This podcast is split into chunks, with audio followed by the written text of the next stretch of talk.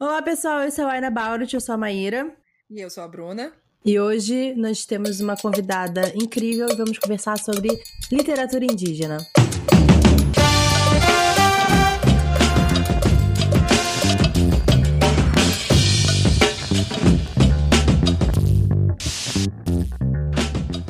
Gente tem aqui uma das pessoas que mais manja de literatura indígena brasileira, um dos maiores nomes da literatura indígena brasileira em termos de estudo e de apoio em divulgação e propagação da literatura, Julie Dorrico. Yay! Bem-vinda, Julie! Obrigada.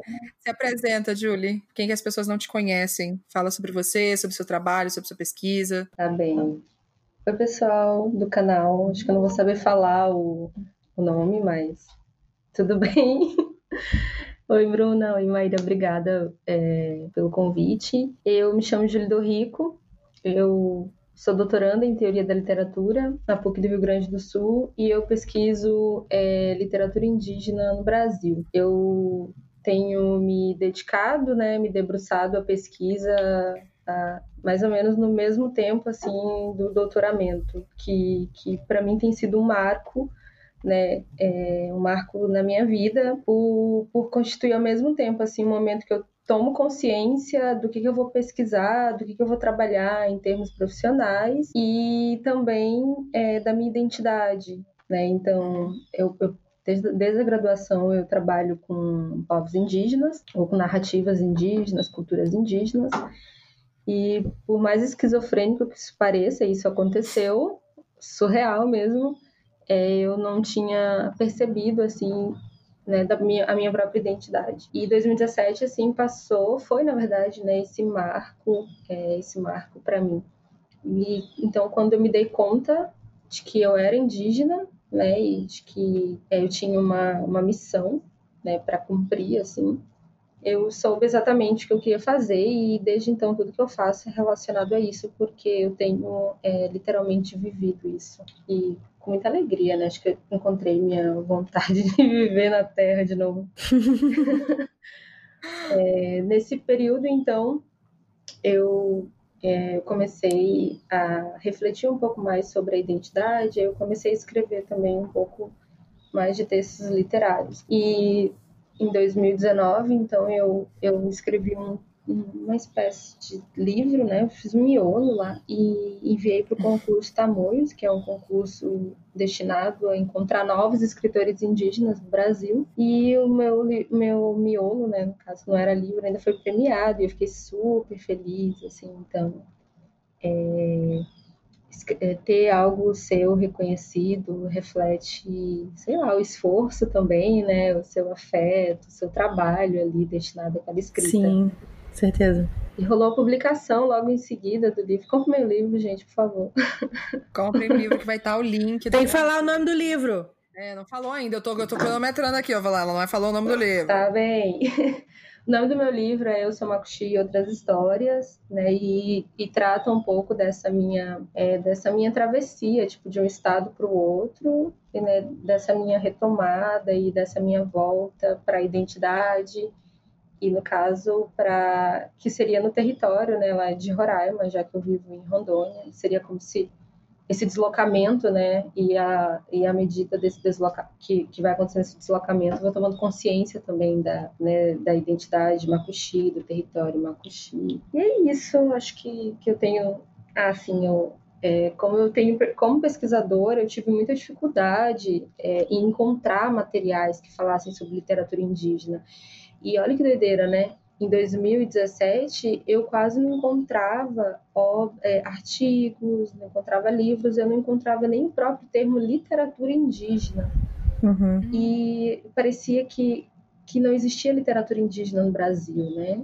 Uhum. E é muito interessante, assim, perceber que quando você não nomeia as coisas, elas, de fato, elas se tornam, é, elas ficam ali, né, invisibilizadas, é como se elas é como se a literatura indígena tivesse esperando, sabe? Uhum. Subir a margem, né? Se manifestar na sociedade. E foi daí que surgiu a ideia de organizar um livro e colocar o nome do livro, né? Tipo, Literatura Indígena Brasileira Contemporânea. Uhum. Para dizer que sim, tinha escritores indígenas, tinha pesquisadores. É, tinha, e aí foi, foi daí o, o Foi aí que eu descobri o oculto, no caso. E eu vi que tinha uma produção, mas ela era muito circunscrita à academia, né? Ela era muito circunscrita aos pesquisadores. É, é como se ela, na, dentro do meu nicho, claro, ela não chegasse na cultura. Uhum. É, e aí a organização desse livro foi numa tentativa de te mostrar, né? E tanto que o livro, como ele foi financiado pela Fapero, é, porque a gente tem um grupo de pesquisa é, de professores da Universidade Federal de Rondônia, né? Que fazem projetos e conseguem angariar alguns recursos. É, e esse livro foi financiado pela Fapera, a gente conseguiu distribuir gratuitamente em todo o Brasil. Aí eu lembro que o primeiro livro, então, Literatura Indígena Contemporânea, assim, ele teve na primeira semana mais de 5 mil downloads, sabe? E foi crescendo, né? E as pessoas começaram a falar, então, mais de literatura indígena. E eu consegui é, me ver um pouco mais dentro dessa produção. Então, as pessoas dizem, ah, não tem literatura indígena no Brasil. Ah, eu só conheço dois autores. Eu, peraí, tá, tá muito errado você conhecer dois autores. A gente tem quase 40, agora a gente tem quase 50, quase 60, né? E eu, peraí, vamos mudar isso aí também. E foi aí que eu comecei esse ano de 2020, mesmo bem no início, assim, lá para fevereiro, março, páginas de divulgação da literatura indígena. E, e depois disso, né, não, não que eu seja pioneira, porque o Daniel Munduruku já faz isso há muito tempo, né, tem a Eliane Potiguara, tem vários escritores, é, mas eu, eu, sinto que cheguei somando né, dentro desse movimento que já uhum. existia, mas né, que tinha é, pouca visibilidade dentro do meu nicho. E eu sei que é, eu, talvez as coisas que eu faço elas não cheguem em dimensão nacional, mas eu queria pelo menos levar pelo para o meu nicho, né, que é a Universidade Federal de Rondônia, que é a PUC do Rio Grande do Sul, que são alguns colegas escritores de Porto Alegre. Então, meu objetivo inicial era se eu chegasse nessas pessoas, né, eu já ia, né, já, já ia me sentir fazendo bastante. E para nossa nossa sorte, assim, tem muitos parentes apoiando também, né, fazendo trabalho de divulgação que ajuda a dinamizar um pouco a literatura indígena no Brasil. A Mai mesmo, que foi nesse contexto que eu conheci ela, que eu te conheci, Mai, né? Uhum. É... Falando que nem o Frodo aqui, né? nesse contexto que eu te conheci, foi no mês de abril, né? O que impulsionou também, sabe, um... a divulgação da literatura indígena para outros nichos, né? E acaba somando então nessa divulgação. E acho que é isso um pouco que eu faço além da pesquisa, eu sou escritora, divulgadora da literatura indígena e aí pronta para abraçar outros projetos que possam, então, levar a literatura indígena a ter um reconhecimento nacional. Bom, é isso, gente. A Júlia falou tudo. Beijo, foi ótimo esse episódio. Tchau! gente, mas é isso. É por isso que eu gosto, gente. Eu gosto de gente que já vem assim, já falou ela falou tudo que eu queria perguntar. Tem mais coisa pra gente falar, tá? Mas é. calma, vamos, vamos, vamos por partes. Mas então, só para vocês lembrarem, todos os livros e trabalhos e links e projetos da Julie vão estar todos na descrição desse episódio, em qualquer plataforma que você esteja ouvindo.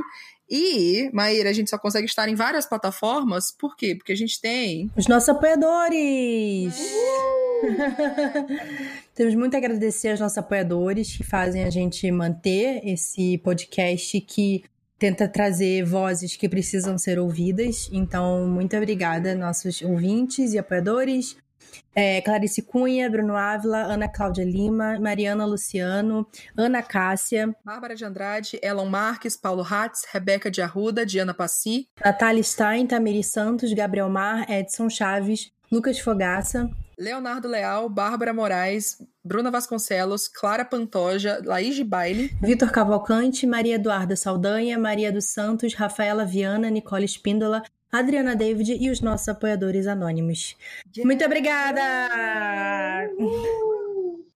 E se você quiser ser apoiador também aqui, é só entrar em catarse.me barra Você vai ouvir não só os episódios aqui que saem na programação normal com antecedência, a gente solta lá alguns dias antes, como tem conteúdo exclusivo como o Momento Ressaca, que depois que a gente terminar de falar, que toda bonita, né? Nossa, literatura indígena brasileira, aqui de super inteligente como a Julia, que tem um doutorado, a, a gente vai passar 30 minutos falando qualquer coisa que a gente quiser aqui. Esse é, o momento ressaca. A gente tá? pode falar sobre novela, sobre qualquer é coisa. Uma bela de uma bagunça. Os podem mostrar como é bom. Então, e, Maíra, se você for menor de 18 anos. Não beba. Julie, se a pessoa for dirigir. Não dirige, né? Não, não bebe. bebe. Não, não bebe. bebe. não bebe, não dirige.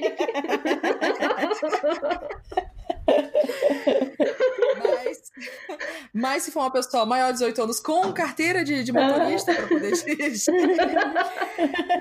é, se a pessoa. Ah, mentira, pera, o que, que eu falei? Eu tô bem. Se for maior de 18 anos, com carteira, anos, não vai dirigir. E não for dirigir, beba com moderação. Meu Deus do céu, começa a embaralhar as coisas na cabeça, tá difícil. Esse é o segundo episódio, tá, gente? Ai, é a gente já gravou outro. Isso. Inclusive, eu vou continuar tomando o vinho que a gente tomou na, no nosso primeiro episódio, que é o Barefoot Moscato. É um vinho branco doce. Eu não estava esperando tomar um vinho doce. Como diz Leandro de Maíra, é doce! É doce! Julie, o que, que você vai tomar com a gente? Então, eu tava tomando água, mas agora eu tô tomando café com leite. Tá bom, pode ser também. Esse horário é um bom horário pra tomar café com leite. Pode ser. hum. Café com leite do meu marido é o melhor, gente, então. Passa a receita do café com leite especial. Socorro. Café com leite. Você põe café e Vão achar que eu tô bebendo, né? É porque tem o amor que vem na mão sim, dele quando sim. ele faz o café. Total, isso. certeza. Julie, vamos falar um pouco. É, obviamente, né, já a gente já conversou isso com você, mas eu acho que são informações que muitas pessoas ainda não sabem, né? Quando as pessoas dizem que, ai, nunca, nunca encontro, ai, nunca li, nem sabia que existia, não sei o quê. Então eu queria que a gente conversasse um pouco sobre a história da literatura indígena no Brasil. Né, que, que foi uma coisa que você estudou também e tal, e de por que que não existem tantos autores indígenas assim, enfim, Fala um pouquinho pra gente. É, a história da literatura indígena ela é muito recente, né? É, ela tem, ela tá ligada né, a também a, uma, a história política com com que o, o, sujeito indígena é tratado pelo Estado brasileiro. É, vou falar um pouco sobre a, a, o movimento histórico é, da literatura indígena, né, esse movimento literário, depois vou falar um pouquinho sobre as políticas de identidade, tá? Sim. O primeiro registro que nós temos de autoria indígena é de uma obra chamada Antes o Mundo Não Existia, que é que, que tem dois autores de Sana, né? Esse livro foi publicado em 1980. Eu estou abrindo ele aqui para ver o nome, porque eu não, não vou saber pronunciar, nem lendo talvez o, o texto, porque é um nome é, tradicional, né? Mas o Antes o Mundo Não Existia, ele foi publicado por esses dois indígenas. Eu vou ler agora que tem a tradução dele. Ele foi, ele foi republicado faz pouco tempo pela Dantes, né? É bom lembrar a galera, quem quiser procurar. Isso. Tem uma edição da, da Dantes Editora. Tá à venda, assim, vamos colocar o link também de todos esses títulos que a, que a Julie falar aqui para poder vocês procurarem, se informarem. Sim, esse eu não tenho, inclusive eu preciso comprar, né? É, então, ele foi publicado em 1980 pelo Firmiano Arantes Lana e Luiz Gomes Lana. Né? E aí tem os nomes tradicionais, que é o Muzi, Kumu e Turamu Kihiri. É, em 1980, por uma editora privada, né? Uhum. E, e, isso é um grande marco, então, porque a gente está falando de um, uma propriedade intelectual indígena atribuída de forma autoral ao sujeito indígena que passa a circular no mercado editorial, né? Uhum. É, isso em 1980. Então, é, essa obra ela foi republicada em 1996 pela FOIRNE, né, que é uma, uma organização lá do Alto Rio Negro. E depois, então, agora com essas edições mais recentes. Mas essa obra, é, ela, mesmo que ela tenha sido publicada por dois sujeitos indígenas e tendo sido publicada na década de 80, ela não teve muita repercussão, né? Porque na época ainda a mentalidade do Estado era de que os indígenas eram tutelados. A gente ainda tem uma certa mentalidade né, é, em relação uhum. a isso, é, sobretudo nesse governo, mas a gente estava entrando ainda na década em que os direitos indígenas seriam conquistados, então os sujeitos indígenas eles eram vistos como é, categorias transitórias, é, sujeitos que estavam mais ou menos assim, quase completos na, na caminhada da evolução, né? Eles eram quase civilizados, mas eles não eram. Então, esses trabalhos, uhum. eles são sempre muito acompanhados por um antropólogo, um sociólogo, alguém que media, né? Um organizador. E quem organizou essa obra foi a Berta Ribeiro. Então, de certa forma, por ela ter sido organizada pela Berta Ribeiro, é, esse reconhecimento acaba sendo então da Berta Ribeiro, né, uhum. e não do, necessariamente dos indígenas. No início da década de 1990, os escritores indígenas, óbvio, né, eles já trabalhavam e tentavam lutar é, com as armas que tinham. 1900, na década de 90, então, é, depois de depois da Constituição Federal, que foi em 1988, em que os povos indígenas passaram a ter o direito à cidadania brasileira e à identidade étnica, né? Isso é garantido por lei, então nos artigos, quais são os artigos, meu Deus, no capítulo 8. Vou achar que eu tô bebendo mesmo. Né? que eu sei isso de, de, na ponta da língua. Não, é interessante ver também que como faz pouquíssimo tempo é, né? Tipo, 88, gente. 88 foi ontem. Ah, Para as crianças que nasceram em 2000 e estão ouvindo isso aqui, porque no caso agora já tem 21 anos. Tipo, 88 foi outro dia. Maíra, tu é de que ano? Eu sou de 88. Ah, tu é de 88. Eu sou... É dos direitos indígenas. Exatamente. É, é um ótimo jeito da gente lembrar.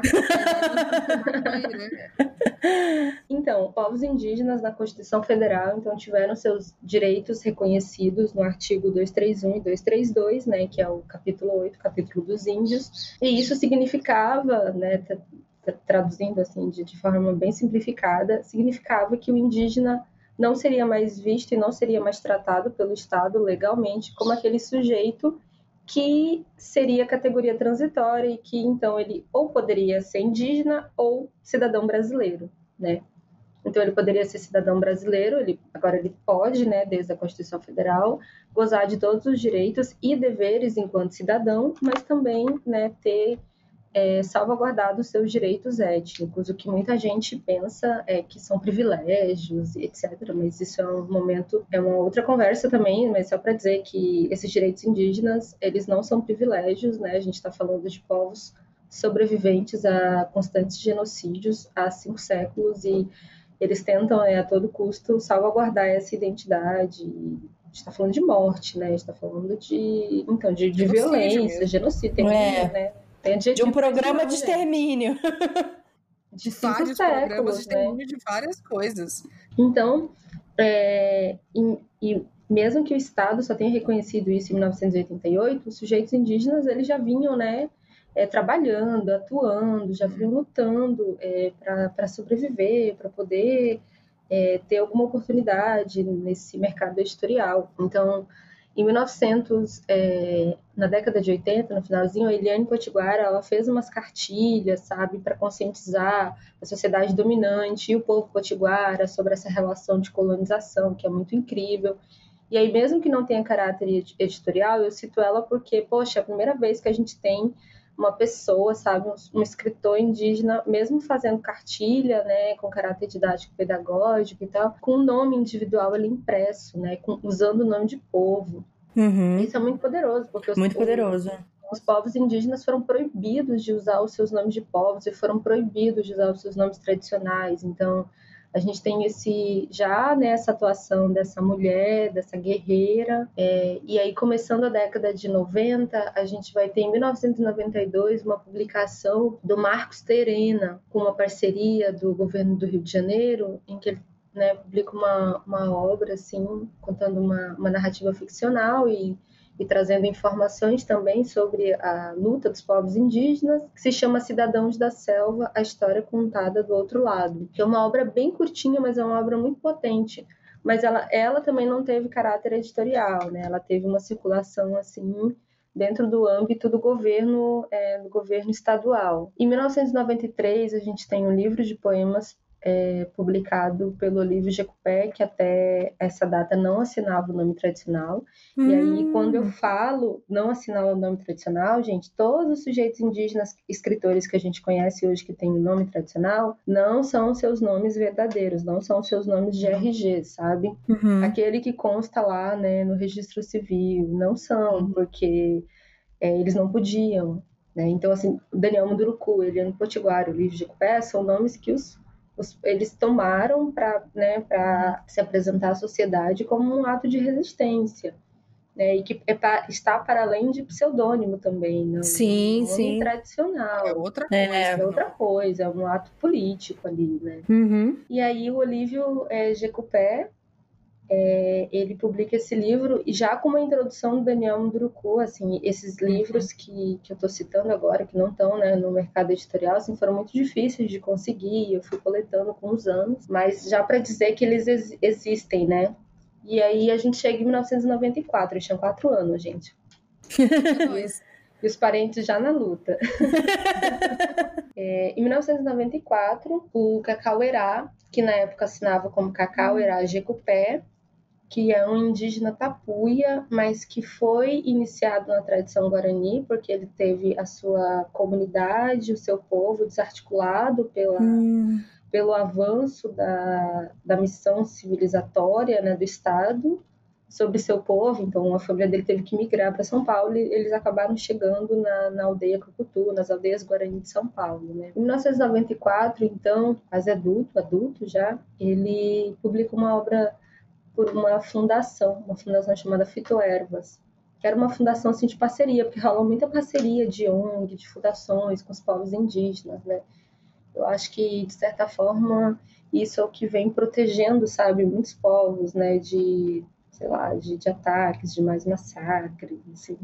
De certa forma, essa parceria, assim, tem protegido, né, ao mesmo tempo que eu tenho críticas, né, contundentes sobre elas, principalmente sobre as igrejas, eu percebo né, que acabam sendo também esse mecanismo de proteção. Então, em 1994, é, a Fundação Fitoervas, que era uma fundação científica que trabalhava com ervas naturais, manipulação para produtos naturais, é, propôs para ele é, publicar um livro. Né? Propôs um perguntou se ele tinha algum projeto, ele falou, olha, tenho, né? Então, eu tenho um livro, vamos publicar? E ele, esse livro foi publicado pela Fundação Fitoervas. E aí esse livro, ele teve uma repercussão incrível no Brasil, né? Porque chegou, né, ao, ao ouvido da, da, produção do Fantástico, e aí o Cacauerá foi convidado, né, para falar no Fantástico. Foi convidado pelo programa do Jô Soares também. E aí a, a faixa, né, de, de de anúncio do, do escritor era a primeira vez que um índio publica no Brasil. Hum. Então a gente tem uma repercussão, uma recepção no caso, né? A gente tem uma recepção muito grande, sabe, em nível nacional, de que indígenas publicavam no Brasil. Uhum. uhum. E num, num, período assim que, gente, a Constituição foi 88, juridicamente, legalmente, até 88, o Estado dizia que aquelas pessoas elas estavam cumprindo a sua etapa de civilização, né, que elas uhum. seriam daqui a pouco civilizadas. E, e é óbvio, né, que é, se juridicamente foi recente, você imagina quanto tempo isso demora, né, para desfazer Sim. da mentalidade, da cultura. É, no aspecto social, a gente até hoje lida com os efeitos disso, né? Parece que não, não aconteceu nada em 88, em algumas situações, de pessoas indígenas sendo, sendo invisibilizadas e povos inteiros. É o famoso, assim, é o famoso acreditar que todo mundo morreu em 1500, que é muito mais comum do que as pessoas pensam. Nossa, é real isso. É, e isso também tem a ver com o que eu vou falar sobre as políticas de identidade, né? Uhum. É, mas e aí o, o Cacau irá, nossa, um índio publicando, o índio escreve, o índio escritor, como isso é possível? Português! Português! Que poético esse livro, nossa! não sabia que ele era capaz, né? E aí começa também uma mistificação, né? Tipo, uau, olha só. O livro do índio. Uau, o índio é tão sábio, né? Porque vive em contato com a natureza e essas coisas da natureza é exótico. Eu, é, eu, recentemente li um livro da, da Linda Tuhiwai Smith, né, que se chama é, Pesquisa e Povos Indígenas. Hum. É, e aí tem um momento que ela fala né, sobre a romantização da relação do, do indígena com, com a natureza, com a mãe terra.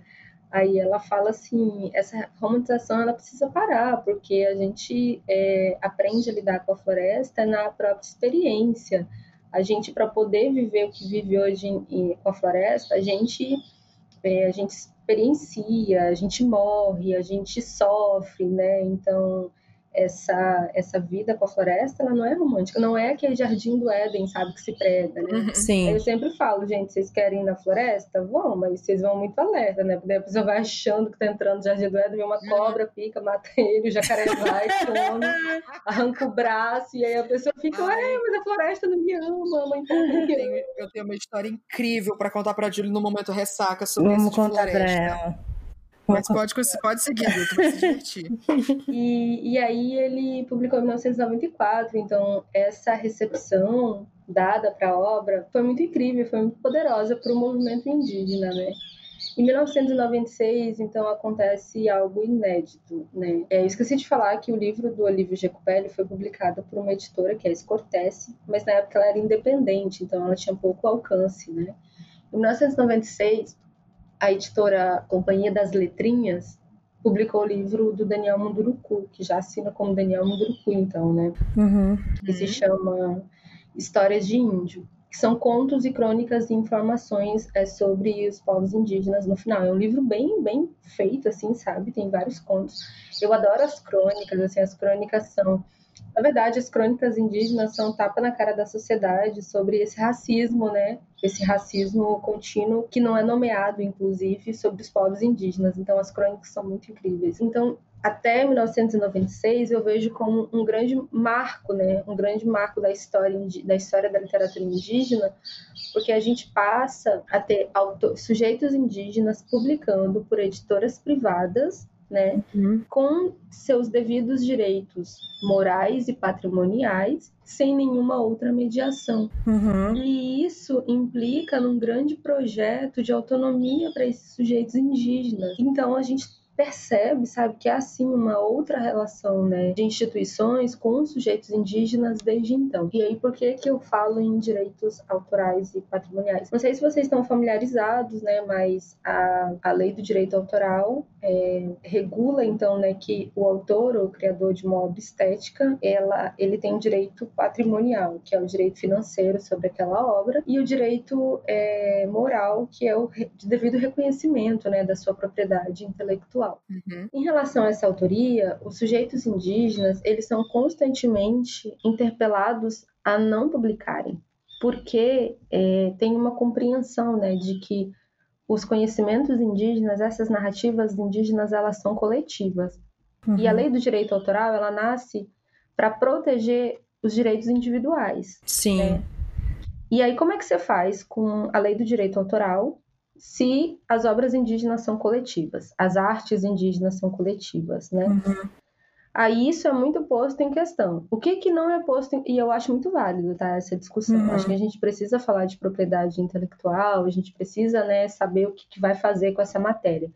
Mas o que que, se não, o que, que não se coloca, né, em, o que, que não se traz para o debate dentro dessa questão, dessa conjuntura toda? É que a gente vive um contexto de colonização, a gente vive um contexto de esbulho em que esses indígenas são proibidos, né, ou são é, vigiados na hora de publicar essas obras com matéria da cultura indígena, mas os não indígenas não são. Sim. Então, a gente vê milhares de obras né, publicadas por pesquisadores brasileiros falando sobre a cultura, falando sobre as narrativas, em que eles vendem essas obras, né, então eles publicam por editoras privadas, ganham direito é, moral, direito patrimonial sobre esses conhecimentos e ninguém pergunta, ah, mas esses direitos não são, essas autorias não são coletivas, elas não são do povo eles só lembram, a sociedade só lembra que essa autoria coletiva quando é o indígena que está publicando. Uhum. Porque não fala quando é o não indígena que está publicando. E aí, exemplo disso é que a gente tem várias obras de antropólogos, de sociólogos sobre as narrativas indígenas. Uhum. Essas narrativas que hoje são consideradas, são chamadas né, por esses sujeitos indígenas de literatura. Aí a gente entra nesse, nessa outra questão também, que é ah, mas a literatura indígena é de criação, né? Ela é um ato criativo. A, a, desculpa, a literatura é um ato criativo. Como que os indígenas vão criar se eles estão só reproduzindo o que foi passado por eles de geração uhum. a geração, né? E aí, é, depois de dar umas três chineladas Raider na cara. A gente explica. é, a gente lembra, então, que né, os direitos sobre essa propriedade intelectual são dos sujeitos indígenas. Né, e eles têm, sobretudo, o direito de usar como matéria-prima e, e, criar, uhum. né, e dentro dessa, desse ato criativo, é, reformular e né, levar, dar um outro fim para cada narrativa o que tem sido bem criticado pelos pesquisadores não indígenas né, de literatura indígena. Mas aí, pesquisadores não indígenas, eu não me importo nem um pouquinho, no caso. Eu quero mais aqui. e aí, o que, que os autores, os teóricos indígenas dizem, né? Eles dizem que, porque existe um discurso, né, de preservar, mas preservar mais no sentido de manter intacto para que ele possa explorar, né? Uhum. Então, Exatamente. É bem safadinha essa, esse pensamento aí. Uhum. E aí os autores indígenas têm dito, os teóricos indígenas têm dito, têm publicado, então, que é, é, direito deles e isso não vai pôr em xeque a própria cultura, pelo contrário, vai atualizar a cultura. Uhum. Né? Porque a cultura é muito compreendida é, como uma transformação, como um movimento, não algo como é um conceito que na década de 80, 90, né, estava mais ligado a algo estanque, sabe, algo mesmo de proteger, deixar preservado e sem mexer e tal. Como se é, e isso me lembra muito isso, né, de ah, o indígena tem que viver lá na floresta, né, de preservar a cultura dele roubando a terra dele, roubando os conhecimentos dele, roubando assim uma na verdade é uma dialética né é uma dialética colonial que é muito vigente ainda hoje. E é só para concluir então da questão da história da literatura indígena é, em 1998 o Cacau Herá publicou ele torna a publicar ele publica a obra A Terra dos Mil Povos né a história contada por um índio. E, e a partir de 2000 assim 2001 né, começa o, o, Daniel organiza uma coleção chamada Coleção Memórias Ancestrais, e onde ele publica assim de forma individual. Ele organiza, na verdade, essa coleção em que os autores individuais eles publicam histórias sobre suas culturas, né? E eles estão falando lá. E aí, olha só que incrível, né? Essas obras publicadas até primeira década de 2010, por exemplo, elas não eram chamadas de literatura indígena. Elas eram hum. chamadas, elas, elas, eram classificadas como índios da América do Sul, cultura, hum. história, sabe? Elas não eram vistas, como eu falei, né? Até 2017 eu não vi esse nome ser popular no Brasil. Uhum. E aí, é, então a gente passa é, nesse cenário literário a conhecer o Iaguaré e Yamã, a gente passa a conhecer o Olívio Jecupé, que ele tá, publica nessa coleção. O René Quitaulo, que tem uma obra linda, ele é nambiquara e ele, ele já fez a passagem há algumas décadas, na verdade. Então, o Daniel começa a organizar isso. E o Daniel, ele é um grande expoente da, desse movimento né, literário indígena. Quando chega, eu acho assim que tem um, um outro, né, um outro marco assim para a literatura. Alguns acham até que seria aí que começa, começaria o movimento é, em que o Daniel ele fez uma parceria com a Fundação Nacional do Livro Infantil e Juvenil, que é a FINILIGE, né? E eles inauguraram dois concursos, que foi o concurso Tamoios, que, é, que buscava, então, é, encontrar novos escritores indígenas no Brasil, e o concurso Curumim, que buscava promover a literatura indígena na sala de aula. É, e então, você enviava o texto, aí se o texto fosse é, premiado, ele já seria enviado para uma editora, ele seria publicado, e aí, né, já, já cresceriam os números de escritores.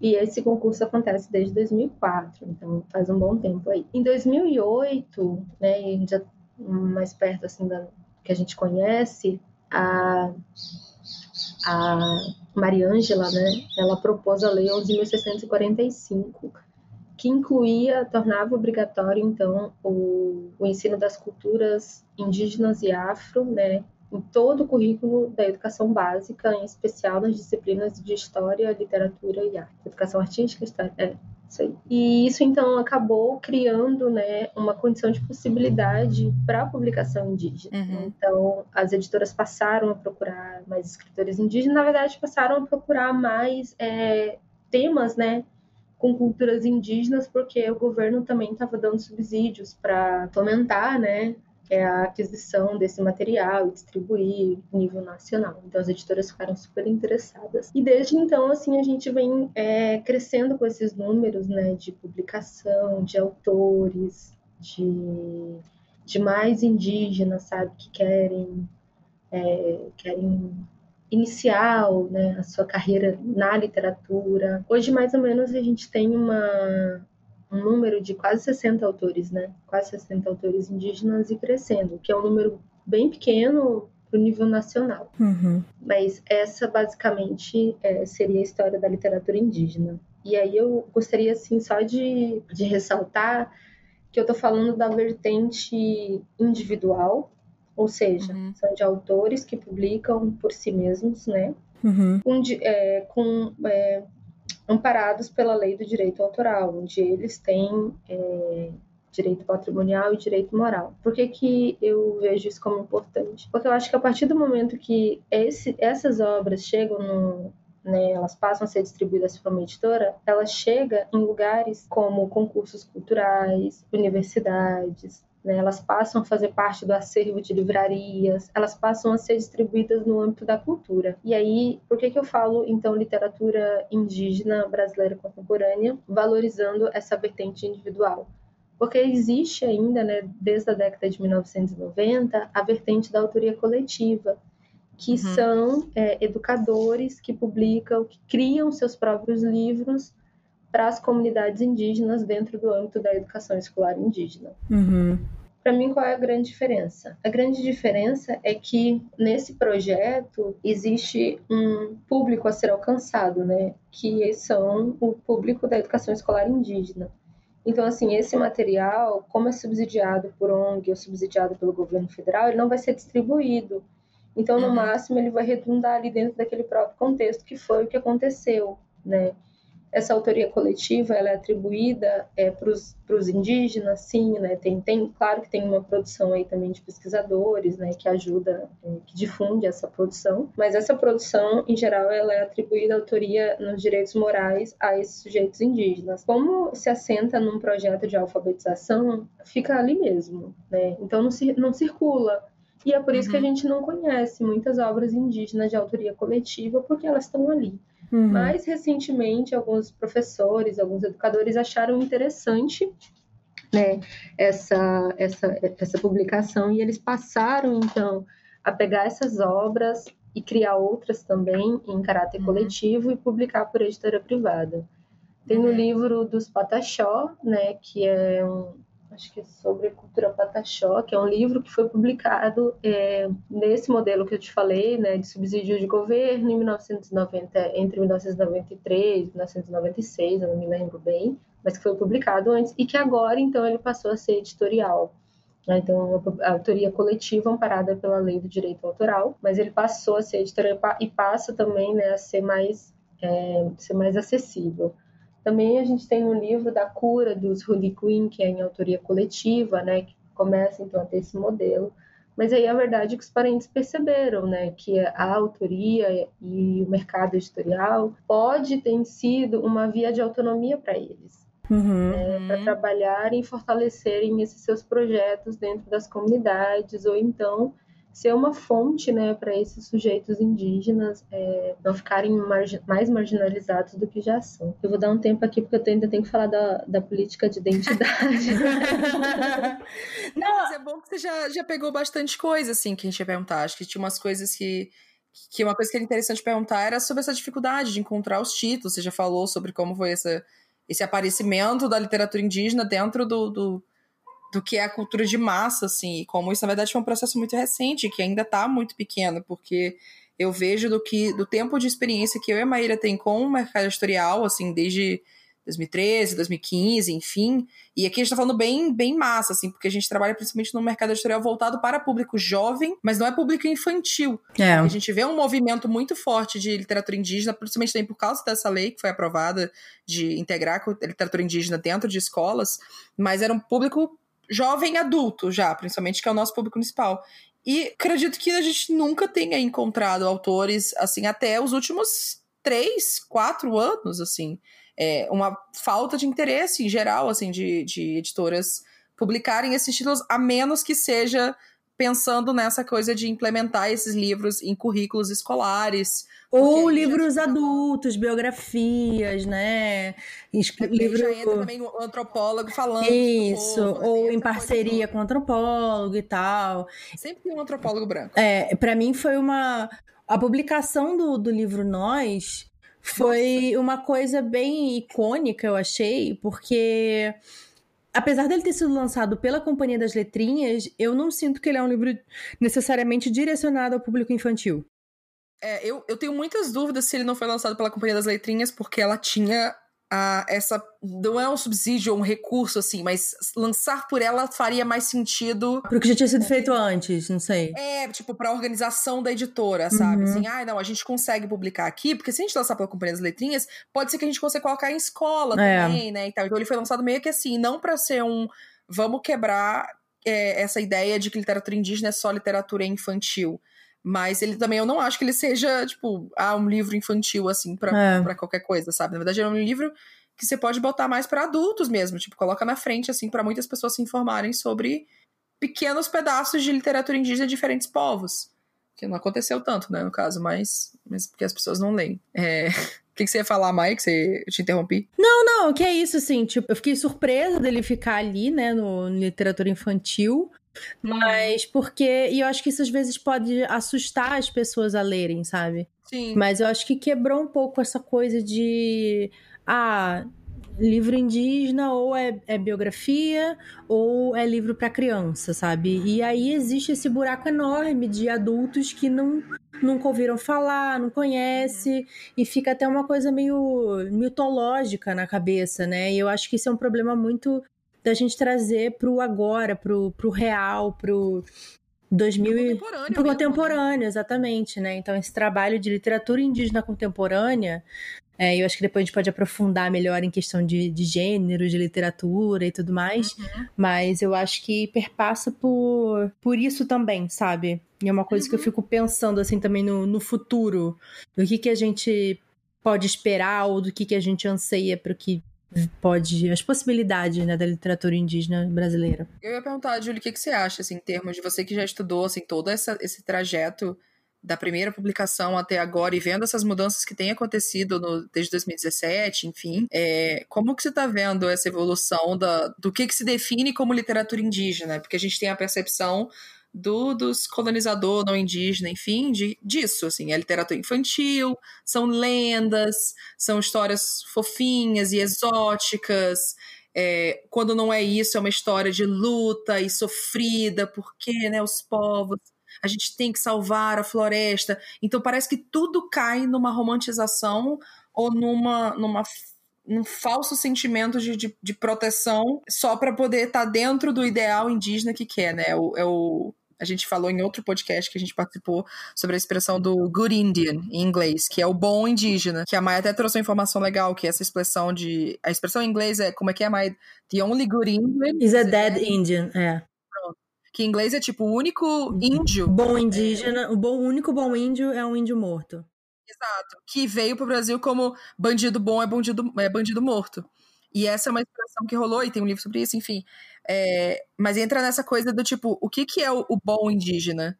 O que, que, é o indígena que a gente, como colonizadores e brancos e antropólogos, e, é, aceitamos? Então tá dentro aqui dessas duas vertentes de ou é a história do, da gente indo lá nas aldeias e observando e a gente contando isso junto, só para poder dizer que foi junto, ou é o mitológico, o folclore, as lendas, o mágico, o exótico.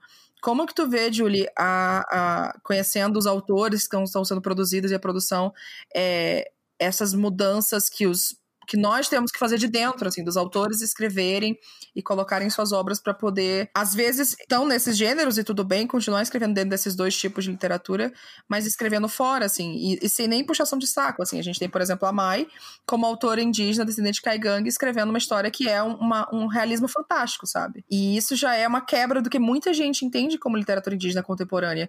E em nenhum momento deixa de ser literatura indígena contemporânea. Só que as pessoas ficam, uau, como assim? Indígena, mas por quê? E, então, enfim, queria saber de você. Então, é sobre os gêneros que os que os indígenas, que os escritores indígenas publicam, né? Para começar, é, os indígenas tiveram que trabalhar e eles têm que trabalhar com o que está posto, assim, né? Então, a oportunidade que eles tiveram foi pela via da, né, do, do infanto juvenil. E isso é muito incrível porque trouxe, então, né, uma leva de escritores que, publicavam então para esse público e que, que gostam muito, né, se dedicam. Em termos conceituais, os indígenas adoram, né? A gente vê muitos, muitos é, na teoria mesmo, muitos é, teóricos defendendo que a literatura indígena é infantil, ela acaba sendo então uma forma de resistência dos povos e que essas histórias contadas, né, para o público uhum. é, infanto-juvenil, que às vezes teve essa, né, teve essa via para poder começar a ser conhecido no mercado editorial, mas que não necessariamente são para crianças, né? Óbvio que tem um uhum. selo lá, tem um destino, como você falou. É, o projeto do Nós ele foi pensado para as escolas, né? E para tu ver como o próprio conceito, né, de, de infanto juvenil ali é muito quebrado, porque são histórias assim que adultos leem pela primeira vez. Ai, caramba, o que, que é isso, né? Você está tá lidando com histórias de origem, são uhum. filosofias indígenas, são cosmologias Sim. indígenas e que de repente você, poxa, não, não sabia, né? Agora uhum. me lasquei, achei que era. O que quebra também com o próprio conceito né, de que a literatura indígena, é, na, a literatura de infância, ela tem que subestimar a criança, né? Uhum. Eu acho que a publicação indígena, ela traz muito isso, sabe?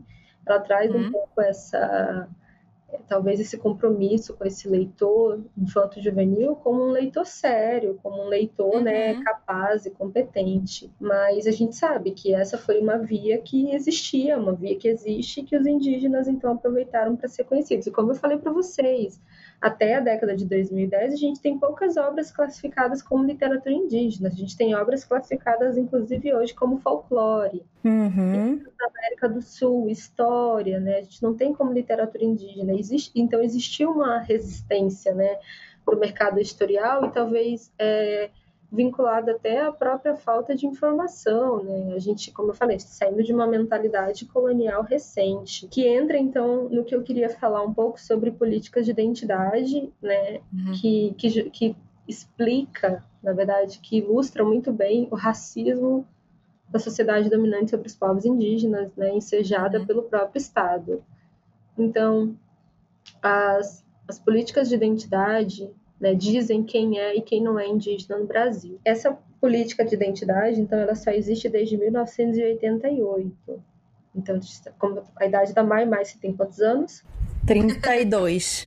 32 anos. Há 32 anos, então, essa política de identidade está vigente. Antes da né, promulgação dessa política, é, o Estado via o sujeito indígena ligado a um conceito biológico, né, de pureza racial, em que ele, né, o verdadeiro indígena é aquele indígena, né, que não é, que não se mistura com outros povos, que vive na floresta, né? Então, dentro de um contexto bem primitivo, né, que a história assinala né, esse primitivismo do indígena. É, então, existiram políticas né, reais assim de integração, como a lei do SPI, que foi é, promulgada em 1910, e criado um instituto para acompanhar esses indígenas a se tornarem civilizados, e depois em 1967 que foi a criação da FUNAI, que né, vigora até hoje. Não para mais integrar supostamente, né, mas para é, amparar os indígenas, que é uma coisa assim que a gente não vê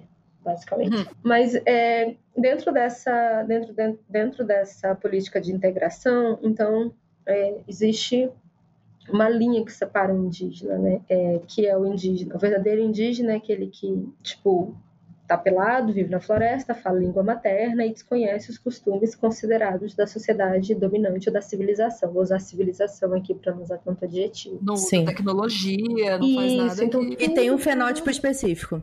Isso, tem um fenótipo do Amazônida, né? Amazônida do, do, do, Amazon, da, do Amazônida, assim, do, do Amazonas, né, da Amazônia, no caso, que é aquele uhum. indígena da pele mais escura, do olho puxado, cabelo, cabelo preto liso, é. baixo, né, não pode ser bonito, ainda por cima.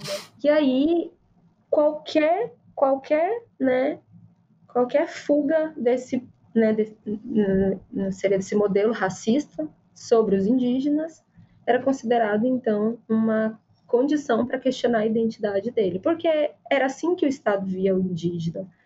Então, lá na lei, né, lá, lá no Estatuto do Índio, inclusive, em que ele dá o conceito de em via de integração, de isolado, em via de integração e integrado, ele fala isso. Então, se o indígena aprendesse a falar a língua portuguesa, usasse as roupas, tomasse conta assim do seu direito, tomasse consciência dos seus direitos e deveres, ele poderia ser um trabalhador nacional e, portanto, um civil. Aí ele receberia uma cartinha lá, uma declaração, até uma certificação, né, de que ele virou então humano, civilizado.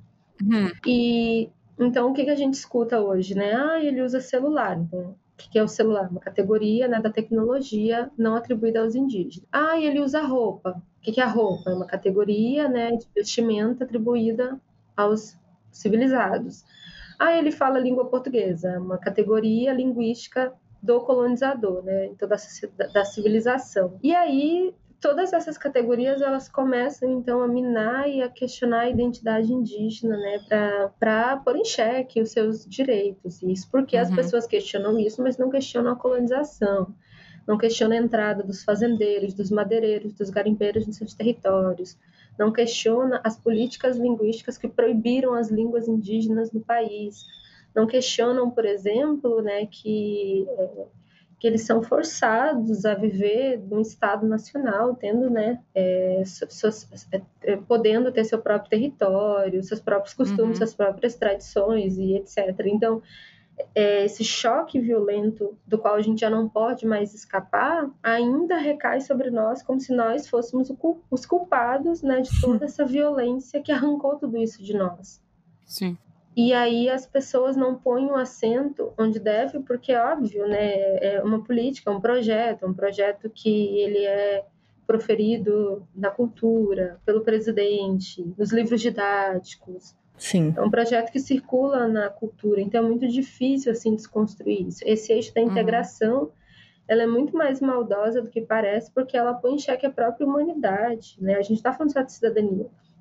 Olha só, a gente, é, quando o indígena ele tem direito à identidade indígena e à cidadania brasileira, ele está uhum. dizendo, nossa, você é humano, né? você está apto para gozar dos direitos é, de, de, cidadão. Então, ele põe em xeque, inclusive, a humanidade, a humanidade e a identidade. Então, o indígena ele está sempre muito espetado, ou pela missão salvadora, né, que é da igreja e que ainda, a exemplo de ontem, né, acho que foi Sim, ontem, uma foi. 40 foi agredida, foi uhum. quase queimada, escapou, né?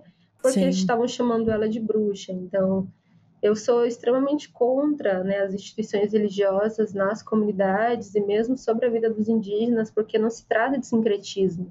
É. Né? Não se trata de sincretismo, só poderia, sincretismo religioso só poderia ser possível em religiões equivalentes, né? E aí a gente está falando, tipo, de uma, uma religião de poder da sociedade dominante que demoniza as crenças indígenas. Como, uhum. como que vai ter sincretismo? E não tem sincretismo, não pode existir uhum. sincretismo. Uhum. São relações de poder aqui. E aí é, e, e, que é... e apagamento, né? Na verdade, é absorver a outra coisa para acabar com ela, né? Sim. É o processo de bandeirante que acontece desde 1500, que nunca acabou, na verdade. É o processo de você, ou você se adequa ao que a gente diz que você precisa ser, ou você simplesmente não existe. Mas ao mesmo tempo, nunca vai ser suficiente fazer essas coisas. Então, é a coisa, seja civilizado, use roupa, use tecnologia, fa fale português. Mas quando é feito, a sua identidade, pelo que é percebido pela sociedade colonizadora, não existe mais. Porque a sua identidade não está baseada em você não fazer nada disso. Então você não, você não agrada ninguém nunca. Não que a gente queira agradar ninguém, mas você nunca pode existir, porque você não pode existir dentro da, da sua. como você é, a sua essência, porque isso não, não é civilizado, não é humano. Você não pode é, equilibrar e adequar e absorver parte da cultura, seja ela enfim, tecnológica, é, social, linguística, enfim, porque aí você já foge do pressuposto que essa sociedade tem para você e você não pode completamente, entre aspas, se adequar a essa cultura, porque aí não é mais você, porque você não vai você não vai existir dentro dela, pelo que você não pode ser indígena se você está completamente dentro do processo da colonização simplesmente a gente não consegue existir. É isso. É, a gente tá sempre. A identidade indígena, ela tá sempre num terreno muito inseguro, né? Eu, eu me sinto, eu sinto assim que a identidade indígena, ela tá sempre muito num ter, numa areia movediça, sabe? A qualquer momento ela é questionada, a qualquer momento ela é negada, e tem mais, né? Ela acaba sendo um lugar também de fácil apropriação Sim, né, pela sociedade total. dominante. Qualquer pessoa pode achar que che pode chegar e de repente, ah, eu vou, eu vou virar índio, né? Uhum. E eu não estou uhum. falando de projetos de retomada, não. Estou falando de pessoas brancas mesmo, sabe? Que é, extraem as culturas indígenas, as espiritualidades indígenas e tornam isso mercadológicas e Sim. fogem, né? De, e fogem do verdadeiro, da verdadeira luta indígena, da luta política, né? Então, assim, são, são lugares muito frágeis, né? A identidade indígena, ela está num lugar muito frágil, porque ela precisa existir para o Estado, e o Estado está sempre negando ela, está sempre negando seus direitos. Ela precisa ser de um, talvez, estar, sabe, num guarda-chuva de consciência que chegue tanto aos indígenas quanto à sociedade dominante, porque os discursos coloniais, eles estão enraizados, né, dentro das comunidades, nos indígenas, quando eu falo que eu demorei 27 anos para reconhecer minha identidade, e eu não estou fazendo, né, uma talvez assim dourando a pílula aqui, não não estou uhum. criando um enredo de terror, não, isso é real. Cara, demorei 27 anos para me enxergar indígena, mesmo todo mundo me apontando, né, o dedo de forma negativa que eu era indígena. Então, só quando eu tive talvez um espaço para florescer essa identidade, eu pude me reconhecer, mas são uhum. muitos mecanismos esquizofrênicos, sabe, que atuam para a morte do indígena. Por quê? Porque o indígena com identidade e pertencimento, ele tem direito. O uhum. índio genérico não tem. Exatamente. Uhum. Se você é índia, olha, olha lá a índia passando, né? Essa índia, né? Essa índia genérica, esse índio genérico, eles não têm direito.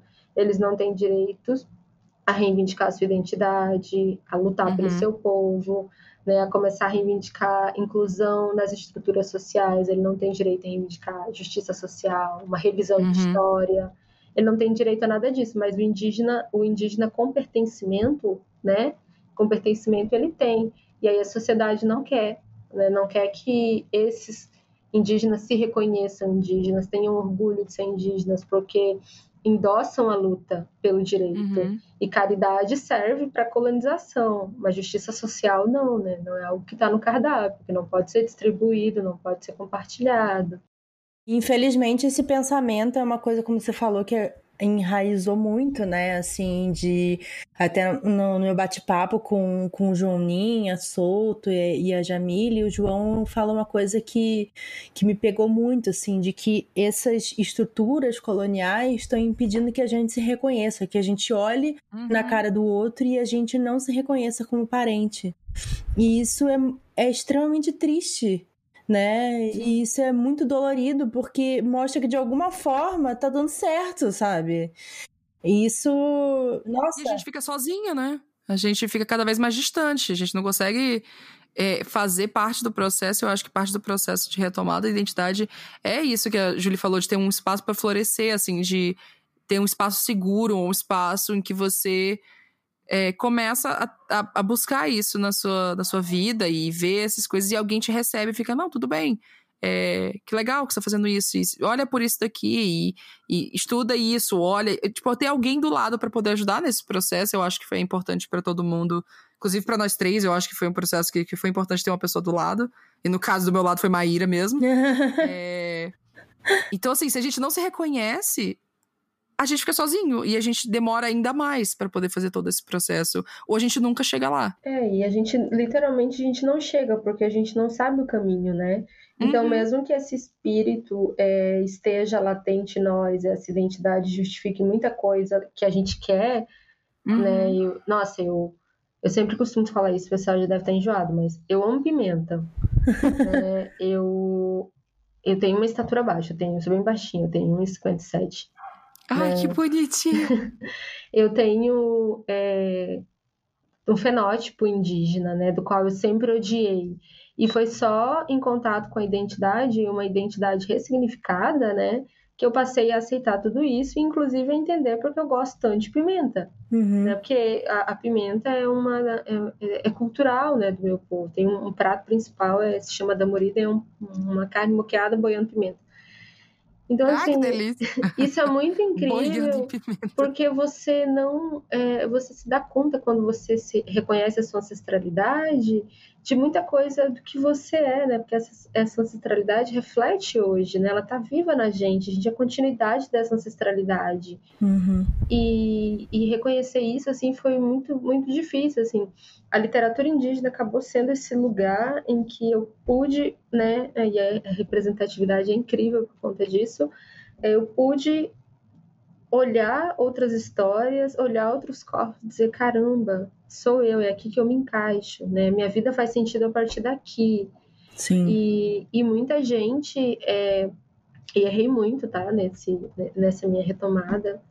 É, como publicar um livro dizendo eu sou Makushi e outras histórias. Eu não publicaria hoje porque ninguém estava lá para me dizer, olha, política de identidade é quando o seu povo te reconhece, né? E o seu povo te reconhecer, você precisa passar por isso. Eu sabia, eu não sabia. Alguém chegou para me contar, não, não, não contou, né? Uhum. E, aí, e aí eu fui lá e publiquei. E é óbvio, né, que deve ter muita gente muito macuxia e chateado com isso. Por isso eu peço desculpa também, mas eu, eu realmente não sabia e estou aprendendo agora e tenho compartilhado o que eu tenho aprender, aprendido assim para que esse processo seja um processo assim saudável também, né? Um processo, porque assim que a gente descobre, imagina, a gente está no limbo a vida toda. Uhum. Não vou usar limbo não, porque é um termo cristão. A gente está assim perdido na vida durante, sei lá, 30 anos, 27 anos, 40 anos. Eu, eu vejo gente retomada agora que tem 50 anos. Ah, minha mãe. Uma, tem uma parenta Makushi que tem Makushi no sobrenome e ela não se, se via Makushi, ela não sabia que era Makushi. Ela tem Makushi ah. no sobrenome. Então, é um processo de autoconsciência que pode levar uma vida toda. No meu caso, levou Sim. 27 anos. Né? E, e, e quando eu me dei conta dessa identidade, tudo fez sentido na minha vida. Então é muito doido que a sociedade dominante não queira que a gente tome essa autoconsciência, porque integrar esse grande projeto em que favorece a branquitude, né, em que privilegia uma classe social, uma, uma um, né, os brancos.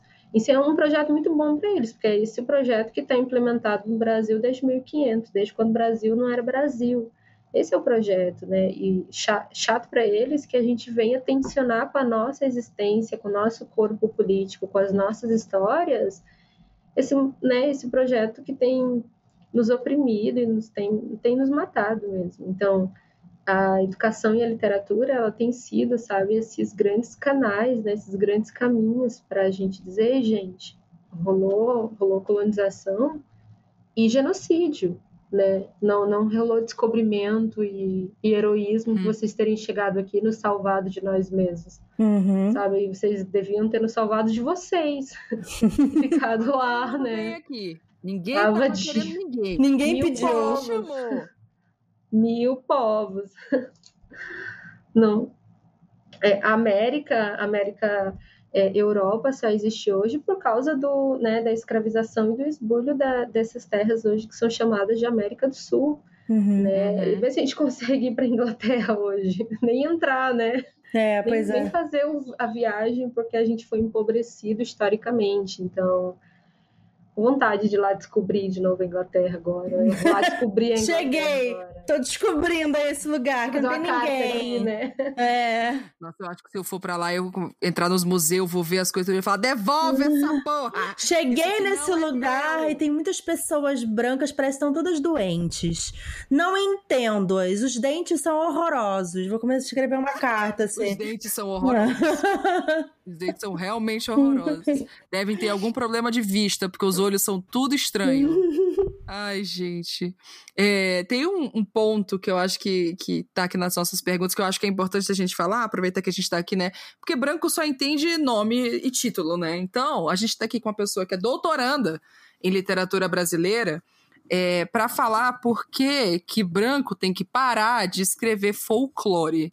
E por que, que toda essa questão do folclore é algo sensível. É a palavra? Não sei se é sensível a palavra. Mas a gente tem visto, assim, eu, eu vou, não vou jogar nome, porque mas a pessoa sabe quem é que ela é. As pessoas escrevendo, fazendo obras sobre folclore. Ganhando muito dinheiro com isso. Ganhando muito dinheiro com isso, se declarando especialistas em folclore, saciólogos e, e sei lá, caiporólogos, ou sei lá o que de acho que a pessoa for chamar, mas produção não indígena com esse nome de folclore como uma desculpa para poder se apropriar de é, de cosmologias, de, de, de, deuses, de lenda. Eu nem sei como é que eu chamo, porque esses brancos fala da puta botaram tanto nome que eu tenho até. Até eu tenho medo de chamar de alguma coisa que não é pra eu chamar. Mas assim, é, é uma apropriação por completa, assim, e as pessoas não entendem por que, que esse conceito do folclore, que nada mais é do que uma apropriação de, de, de cosmologia e de histórias e de culturas indígenas, é um problema. É. Então, Julie, socorro. Fala para os brancos entender, por favor, porque eu acho que com o título eles entendem. Eu espero. No mínimo respeitam, né? É, no mínimo, no mínimo pensar um pouquinho, assim, porque tá. Eu não aguento mais entrar na internet e ver cada vez mais não, bran é, não brancos, ó, não indígenas fazendo coisas com folclore e, e produções de grandes dinheiros, assim. É. Produção cinematográfica, produção literária, eventos, quadrinhos, jogos. Gente, jogos Sim. de tabuleiro. Então, assim, tá, tá fora do controle. Então, é, o folclore, né? Eu vou, eu vou ler mais ou menos o conceito, cunhado pelo Câmara Cascudo, né? Na obra Literatura Oral no Brasil. Então ele é, já tem um, tem uma carta de folclore que já é um, um bastante antiga, né? Acho que Sim. De 1950. Uhum. Eu não vou lembrar exatamente a data, mas já existe uma carta de folclore mais atual do que esse conceito. O que para mim Uhum. não muda muito não, viu? Mas é, o Câmara Cascudo vai dizer que os elementos característicos do folclore seriam a antiguidade, a persistência, o anonimato e a oralidade, né? Bom, essas são características de narrativas indígenas, né? E aí Uhum. se a gente lembra que os indígenas foram conhecidos enquanto povos, enquanto sujeitos em 1988, 1989, a gente entende então que esses saberes, né, essa- esse- essa- essas narrativas são classificadas num grande folclore. Uhum. Porque se as autorias são coletivas, e aí no conceito de autoria coletiva de patrimônio imate- imaterial, né, dessa que não é amparada pela lei dos direitos autorais, se ela é conhecida assim como, um- um- na verdade, uma, um- um- não seria nem patrimônio material, patrimônio material é um conceito mais recente, né, sobre essa- essas estéticas indígenas. Se elas seriam de caráter oral, elas não poderiam ter nenhum autor, porque a- qual é a, a fala, né? Não tem autor, não tem autoria em povos Uhum. indígenas porque eles são povos coletivos, que daí não pode Uhum. ter individualidade, né? E, e também, se tivesse, esse sujeito seria destituído da sua identidade, dos seus direitos indígenas. Então, assim, Hum, Imagina um, um sujeito indígena, e aí você imagina dez brancos em torno dele com uma, espada, uma espadinha, assim, né? Onde, onde ele, para onde ele for, coitado, vai furar o baço, o fígado, o Uhum. pulmão. Ou seja, ele tá ali, né, cercado, circun- circundado de violência simbólica constantemente, porque ele não pode dar um passo para cá porque ele tá fugindo da cultura, ele não pode ser autor porque ele tá violando a regra.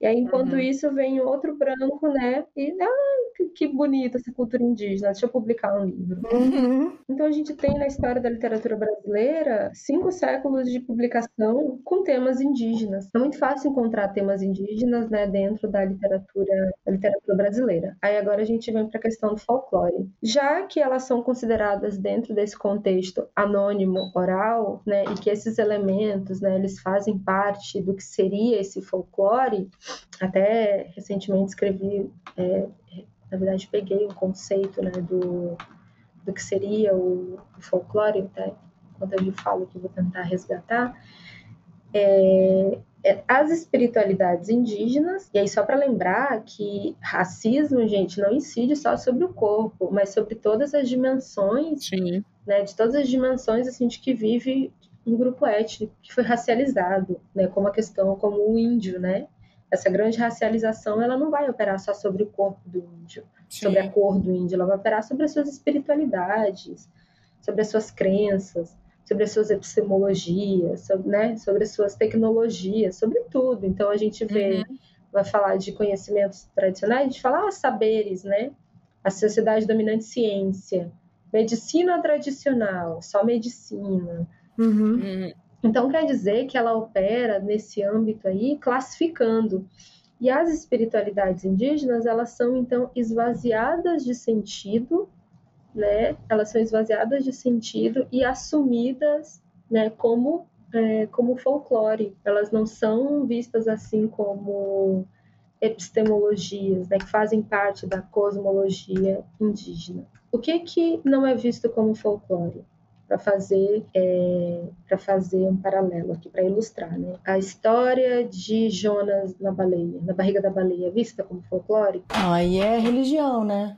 É. Daí, ó, o conceito de folclore, né, Hum. ele tá ligado a um conjunto de tradições, conhecimentos e crenças de caráter popular expressos uhum. em provérbios, contos ou, ou, canções, e aí vem a parte mais importante, cuja fonte é desconhecida. Ora, nem se conheciam os povos indígenas enquanto povos humanos, que dirá reconhecer né, as suas propriedades intelectuais, as suas propriedades imateriais. Então, é, eles já são colocados nesse lugar de anônimos, né, dessa uhum. autoria coletiva que não tem de fato um autor, porque não existe, né, autor dentro dessa autoria coletiva, é só para o branco ir lá e, e usar essas narrativas. É, não tem nem povo, né? É tudo a mesma coisa, é uma massa. Não, não tem individualidade, então, ó, né? Uhum. E aí o, o Abdias Nascimento ele tem uma é, ele tem uma fala muito legal assim que em que ele explica que o folclore é então esse mecanismo de colocar povos étnicos, né, ou povos que foram racializados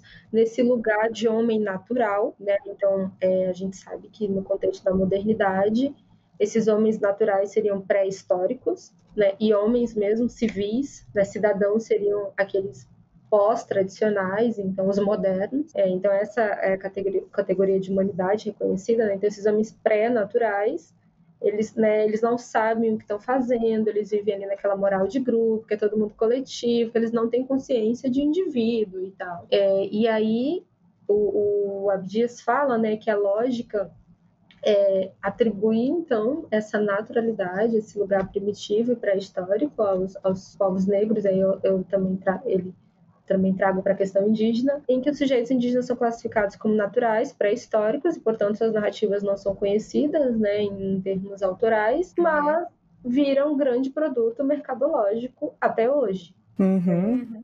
Um baita, baita mercado, por sinal, crescente e pululante. Ah, Isso beneficia o colonizador.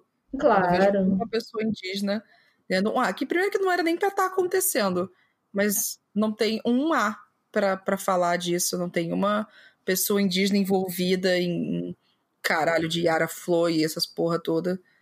É. E aí, o, olha só que interessante, né? Os escritores indígenas, então, via literatura indígena, eles passaram a publicar sobre esses seres que são chamados de encantados na maior parte das tradições indígenas, não em todas, a gente está falando de 305 povos aqui, não dá para falar, né, que tentar definir isso porque é, é literalmente impossível. Uhum. Mas eles, é, eles têm publicado sobre esses encantados, esses seres e ressignificado então esse olhar, né, trazido então para um contexto em que faz sentido e que, e que tem valor né? Tem nome, tem pertencimento, né? Tem Vou dar um exemplo aqui para vocês, né? É, vocês já devem ter falado do Curupira, né? Aí o Curupira, como que é, qual que é a descrição dele, né? Um ser que tem pés para trás, que, que pode ter foguinho na cabeça e que atormenta aí quem entra na floresta, né? É isso, assim, basicamente é isso. E é, tem uma descrição muito engessada, né, desses,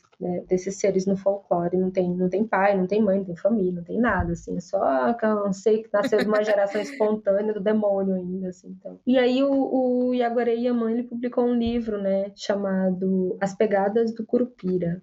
E acho hum. que foi bem na década de 2000 ainda. E aí, nas pegadas da, do Curupira, foi em 2008, né? Ele, então, traz uma descrição do Curupira, né? Vou ler um trechinho para vocês para para mostrar assim como que as representações elas são diferentes, né? Hum. Desde o indígena e desde o folclore. Aí ele fala assim: a floresta equatorial é muito densa.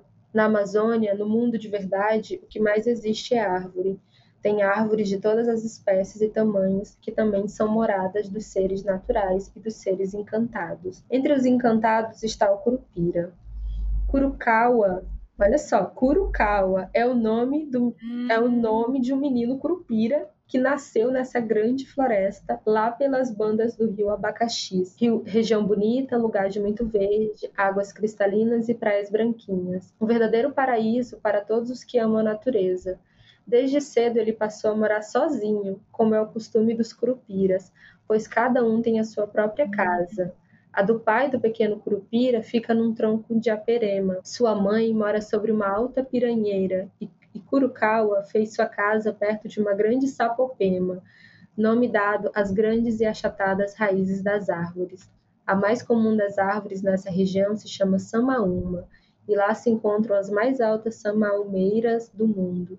Dizem que era lá a capital dos Curupiras, muito antes da chegada dos humanos. Então, a gente vê aqui nessa descrição uma localização, né? Ele não está ali na uhum. floresta, tem um nome, tem pai, tem mãe, tem, tem a morada deles, e cada morada é uma árvore que a gente passa a conhecer também, uhum. né? E, e é importante lembrar que os, é, os, os, humanos, né, são vistos como seres naturais. Uhum. Os encantados também são seres naturais, eles não são chamados de seres sobrenaturais. Eles são seres naturais porque eles fazem parte dessa cosmologia Exato. e eles estão ali vivendo. Claro, eles estão ali, tem um sentido. Eles coexistem, né? Eles não uhum. existem, ah, outra coisa, né? Por que então que o, o, o, folclore, então, é, o folclore é um, um projeto etnocida com os povos indígenas? Porque o folclore esvazia, né? Esvazia esses sentidos epistemológicos das culturas indígenas, transforma elas num produto mercadológico sem nenhuma pesquisa, não se aproxima das lutas indígenas e lucra muito com elas. Então a gente Sim. vê que é um projeto é, que mata a cultura e lucra em cima do símbolo dos povos indígenas. Sim. Por isso que eu tenho, então, lutado contra o termo uhum. e tenho lutado, inclu inclusive, com projetos. Assim, eu já me dispus a conversar com dois guris de um projeto folclórico e eu passei quase uma hora falando né, da, da incidência, do que, do, do que incidiria sobre os povos indígenas, o projeto dele, e eles ficaram é, redundando na defesa do projeto, porque já era um projeto que existia há alguns anos. Então, quando eles, quando eu, eu, percebi que eles não ouviriam mais, eu deixei de falar, porque eles não iam mudar, né? E aí, esse mesmo projeto, por exemplo, chamou quatro parentes indígenas para palestrar, e aí ficou tentando defender o folclore, é, e aí os parentes mostraram novamente os seus argumentos, e aí eles apelaram para Monteiro Lobato e Getúlio Vargas, nosso Meu racista Deus. e um ditador. Nossa. Amados, né? Vocês não querem ouvir, então não é um problema nosso.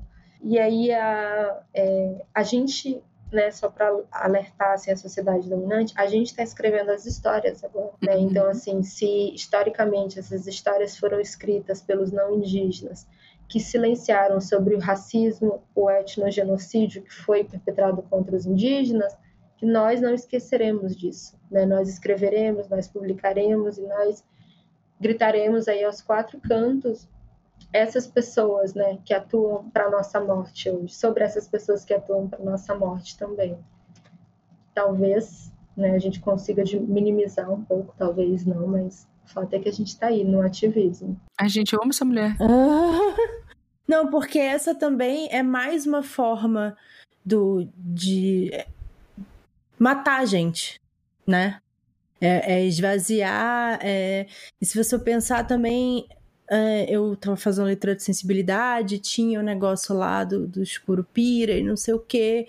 E eu falei, cara, você tem que pensar assim, de onde veio isso, sabe? De como isso é uma história de resistência. Não tem como você desvencilhar uma coisa da outra, sabe? E eu vejo muito isso, é, é, complicado isso quando a pessoa fala assim, ah, mas é cultura brasileira, eu cresci ouvindo isso, né?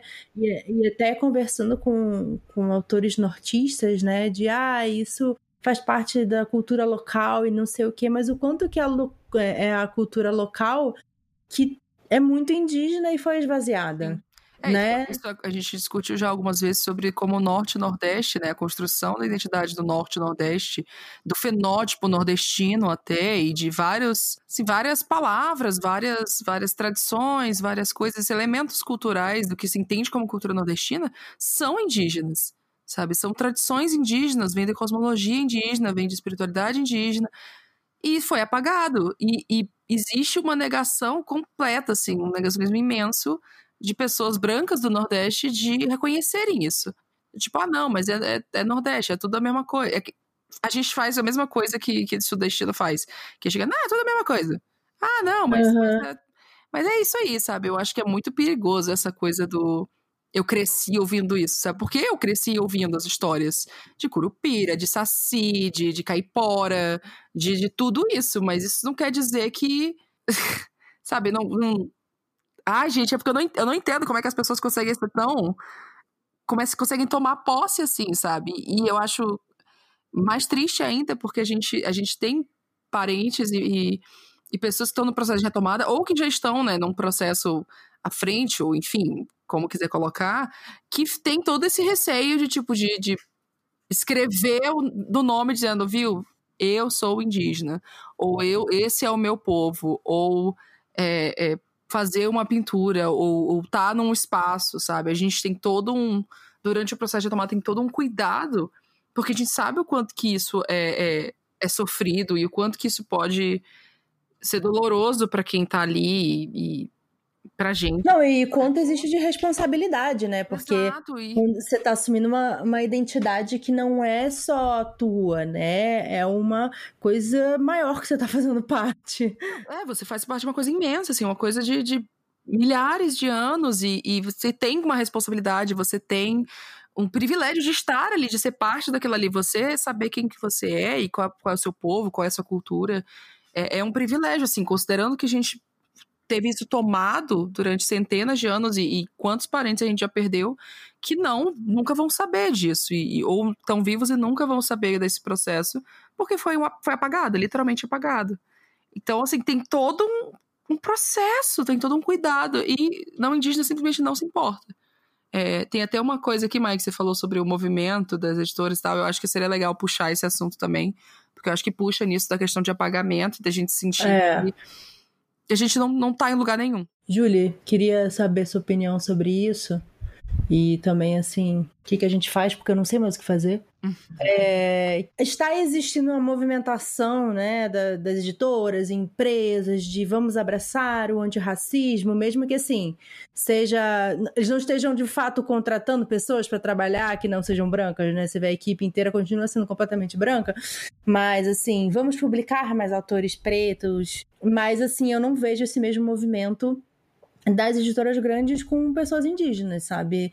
É, ah, vamos mostrar que somos antirracistas e não, não, não lembram de incluir pessoas indígenas nisso. Uhum. É, e eu acho que é, assim, eu vejo outros comunicadores indígenas que é a mesma, tipo, gente, existimos, existimos, alô, também existimos, oi.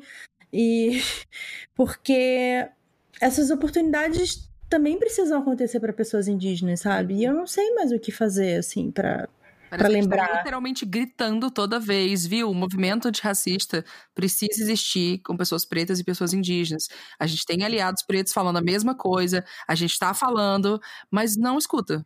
Dentro da cadeia do poder parece que não escuta e parece que a gente não tá ali. E às vezes a gente até mesmo dentro de outras pessoas não brancas esquecem de botar as nossas pautas juntos como antirracistas. E, e rolam dentro da, da, das aliadas, enfim, de amizades, um apagamento da gente como se não. por questões de fenótipo, por questões de, de enfim, o que for. Mas gente, é como se não existisse. É basicamente isso, é como se não a gente não existisse. É, eu acho que vocês estão certíssimas, né? Até porque a gente precisa nomear que nomear que o racismo existe para os povos indígenas. Então, eu vou dar um, um exemplo aqui para vocês, né, de uma obra que eu encontrei é, publicada em 2014, hum. é, chamada Quebrando Preconceitos, subsídio para o ensino das culturas e histórias dos povos indígenas. Então, os povos indígenas eles não são, não estão inclusos dentro da pauta antirracista porque não se nomeia né, a, a, hum. a condição racializada do indígena né, como racista. Poxa, nós somos uhum. o primeiro povo a ser racializado da colonização. Sim. Sofremos, morremos, fomos reduzidos demograficamente e mesmo assim é preconceito. Então, não é um preconceito, é um racismo que mata. Uhum. Né? Como a gente falou da, da moça que foi violentada porque estava né, praticando a cultura tradicional, espiritualidade tradicional. Então, assim, a racialização, né, embora ela em, é, tenha, desde, desde o século XIX, ela tenha incidido diretamente sobre a cor da pele, né, a gente tem que lembrar que não é só, né, ela incide também com a desumanização de povos que foram racializados, no caso dos povos indígenas, né, que, que hoje conta o número de 305 povos, nossa, a gente era mil povos, éramos mil povos, uhum. hoje são 300 reduzidos, então a gente Uhum. Somos sobreviventes de genocídios e de etnocídios vigentes ainda hoje, que é muito grave, porque esses genocídios nunca foram reconhecidos no Tribunal Internacional, como foi o dos judeus.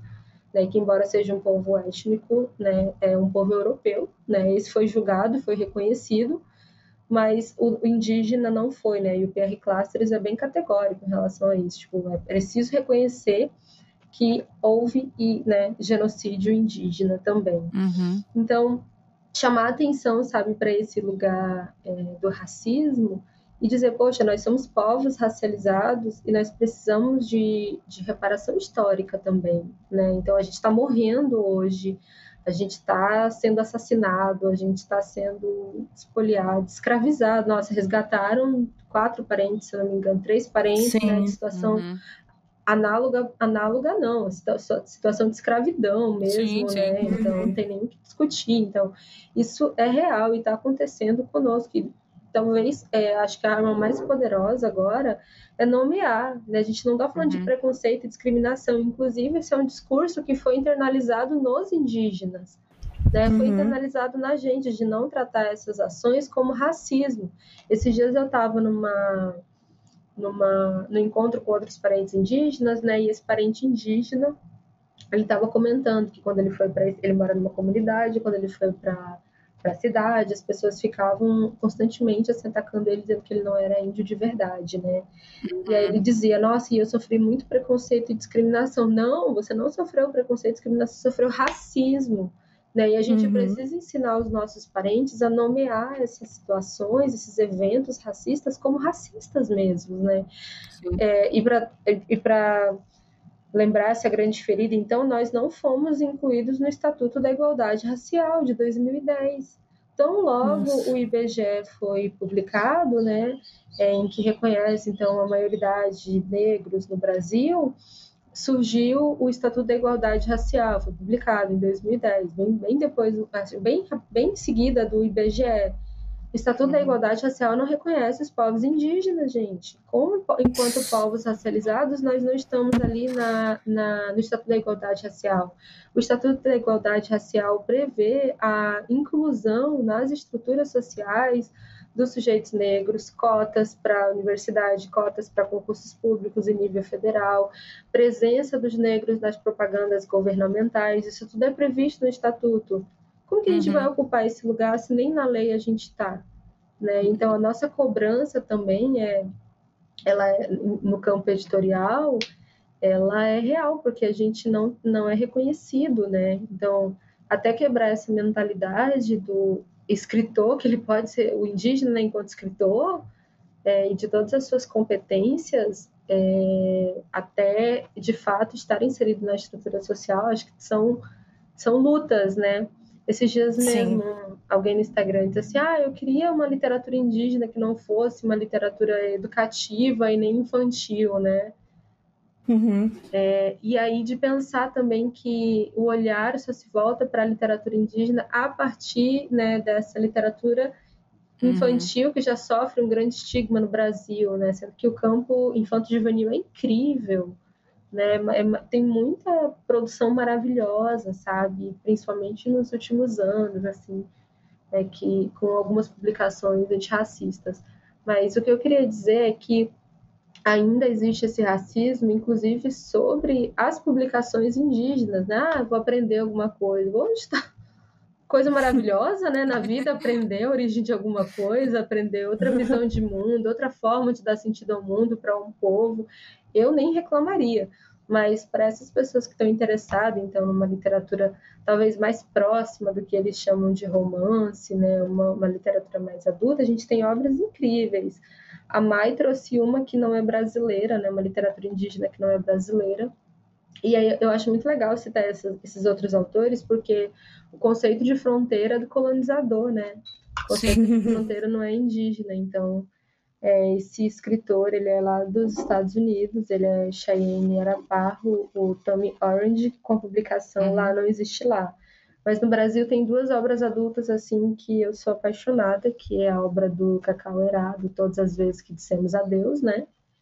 E por fim, é a obra do é, Itanagé Coelho Cardoso, que é Munduruku, publicou Canumã. Uhum publicou em 2019, veio a pandemia e ele não teve muito tempo para divulgar, né? Mas é um romance também, foi publicado recentemente.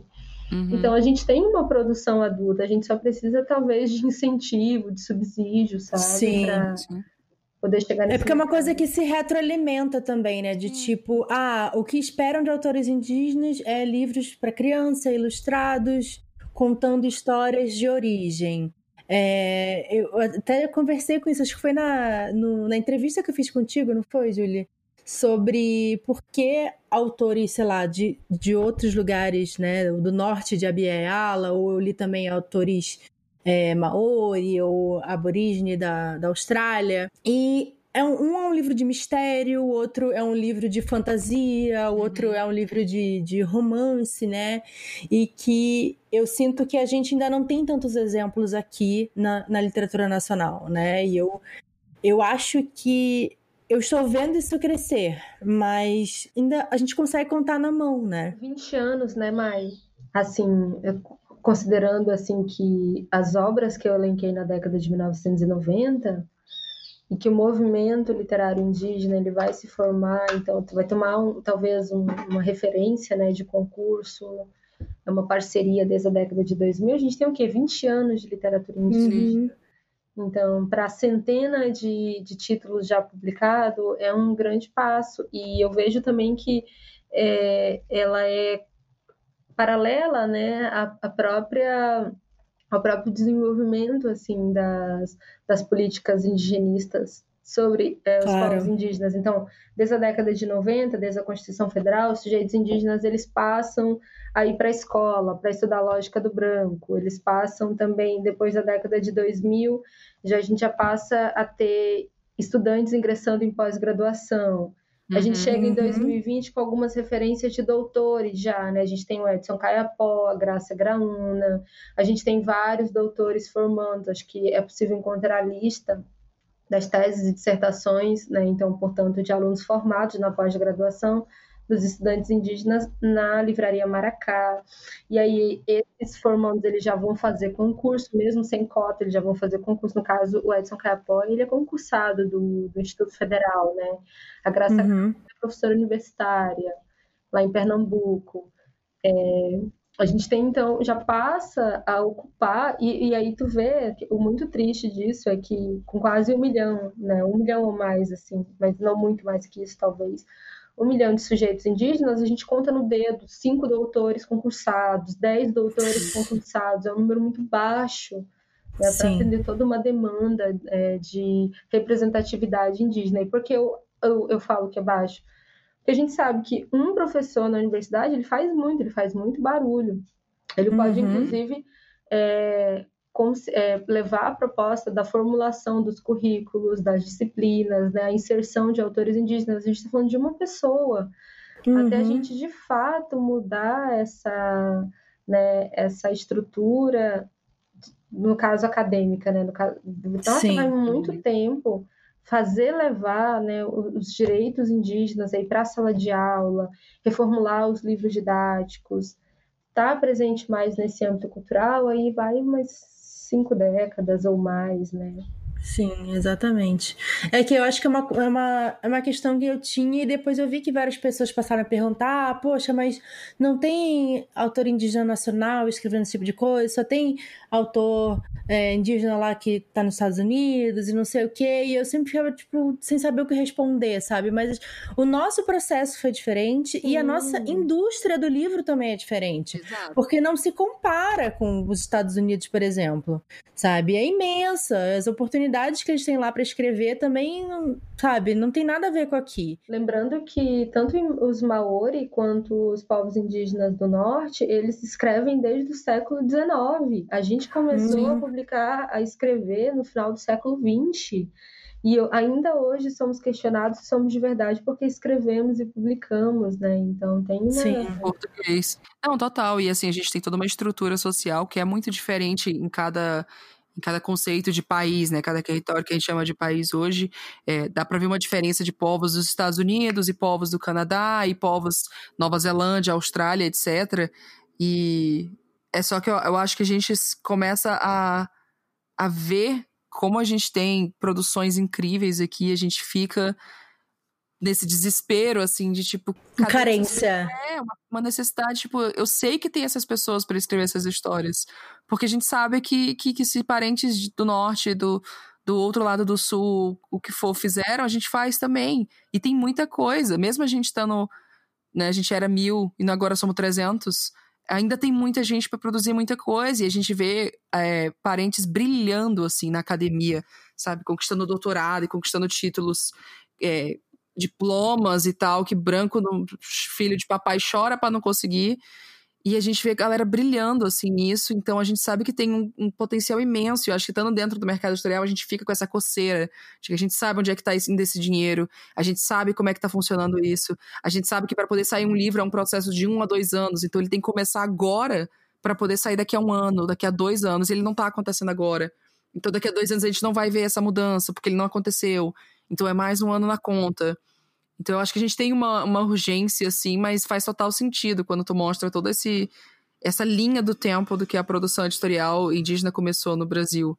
Uhum. É só que a uhum. gente queria que ela tivesse numa posição melhor, assim, mas tô bem, eu tô, tô otimista pro futuro, assim, porque eu sei que ela vem num nível incrível, assim. Eu sei que ela vai vir o que a gente tá precisando há mais de 50, 100, 200 anos. Sabe? Só que ela vai demorar um pouquinho o Daniel Munduruku ele tem uma frase assim que eu gosto muito, né?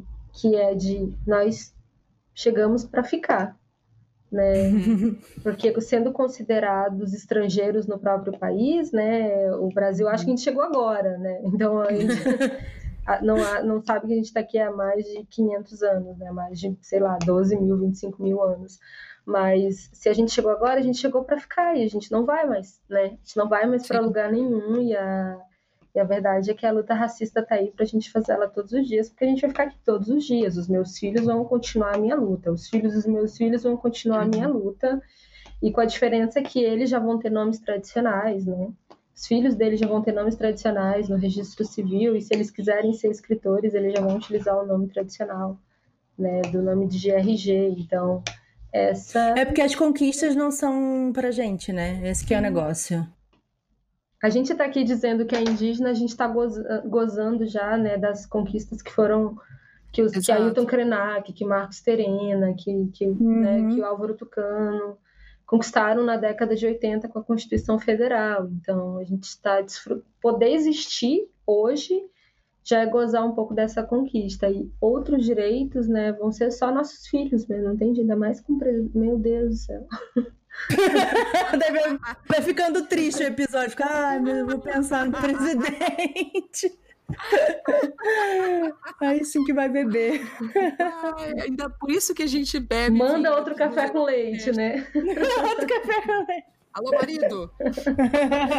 Mas é por isso que a gente faz o podcast com álcool, Júlia, porque a gente precisa, é, sabe? Não... Senão fica triste. Mentira, gente, ninguém precisa de álcool para poder fazer as coisas, tá? Desculpa, não, não, é realidade. A gente não pode falar isso. Não dirige, não bebe, né?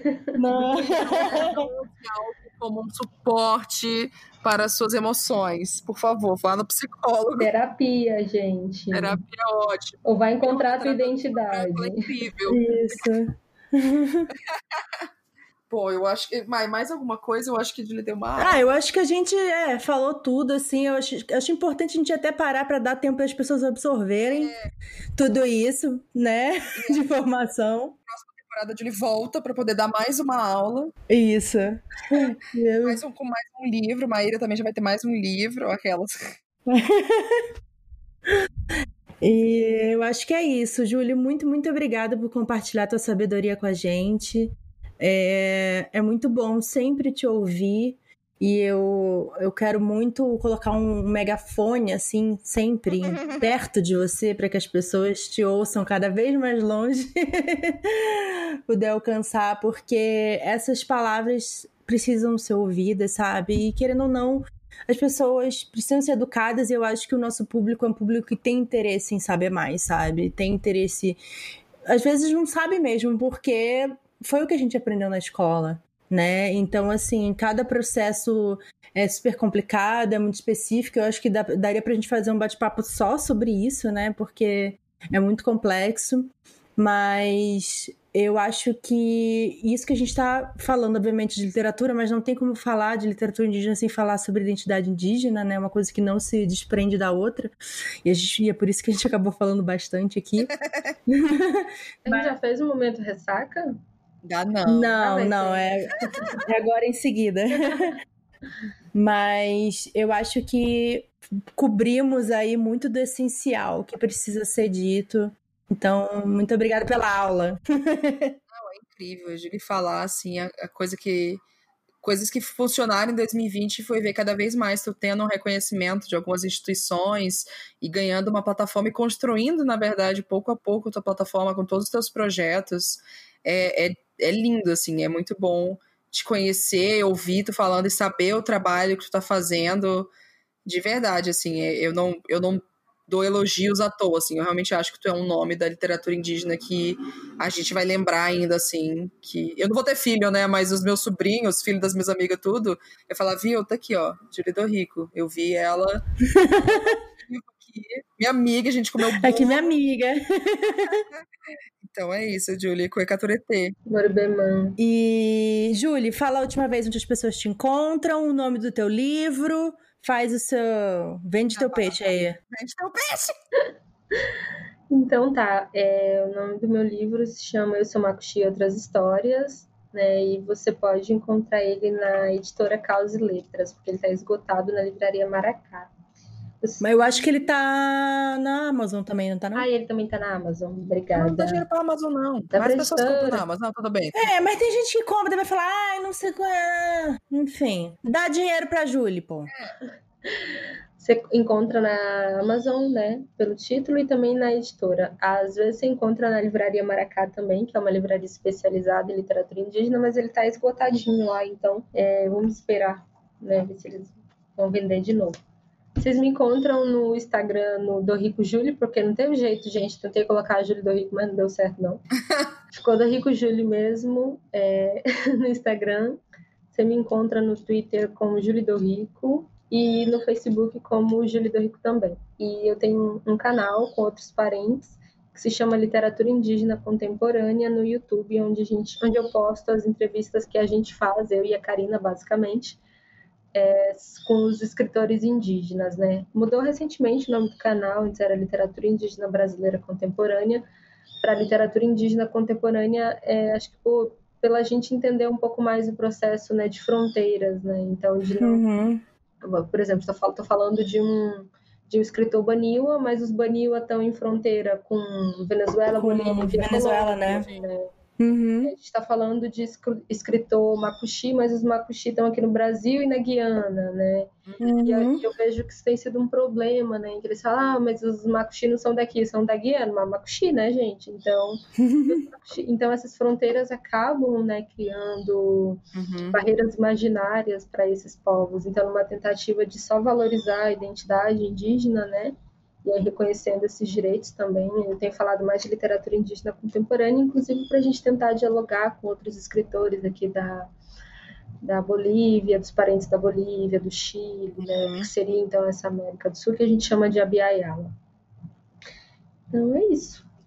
Arrasou. Vamos fazer então esse encerramento do episódio. Para quem nos apoia, vai ouvir a o momento ressaca.